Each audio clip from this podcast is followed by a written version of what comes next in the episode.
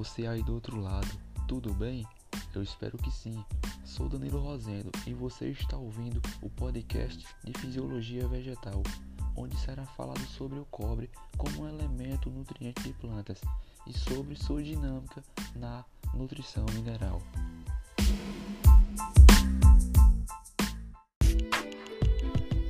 Pois bem, o cobre é um elemento químico nutriente de plantas e está classificado como um micronutriente. Isso porque ele é requerido em pequenas quantidades e tem uma baixa concentração na composição dos tecidos vegetais.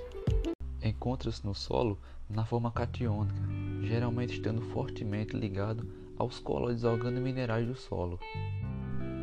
Dessa forma, a matéria orgânica no solo terá influência em sua mobilidade e disponibilidade, sendo que quanto maior o teor de matéria orgânica, menos disponível o cobre estará para as plantas.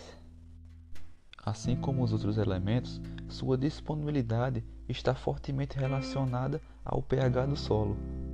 O cobre atua em vários processos metabólicos nos vegetais.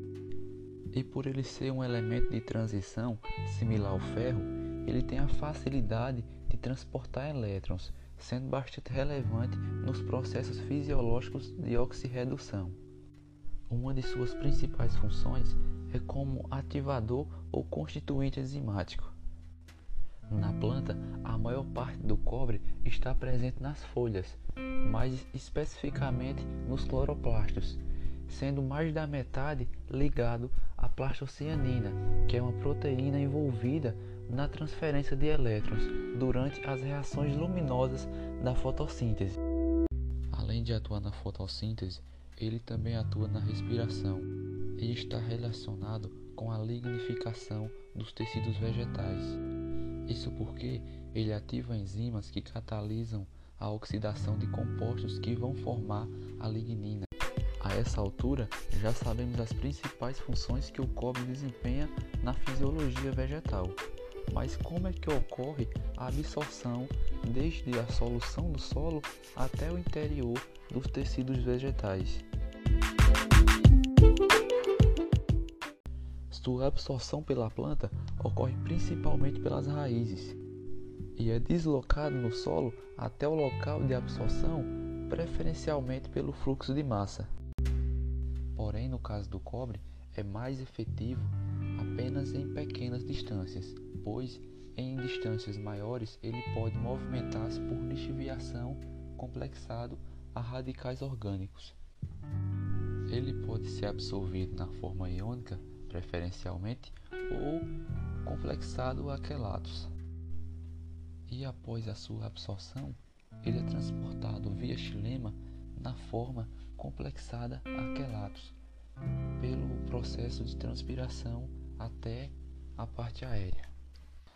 O cobre é considerado um elemento com pouca mobilidade no floema, portanto, os sintomas de deficiência ocorrem inicialmente nas folhas mais jovens.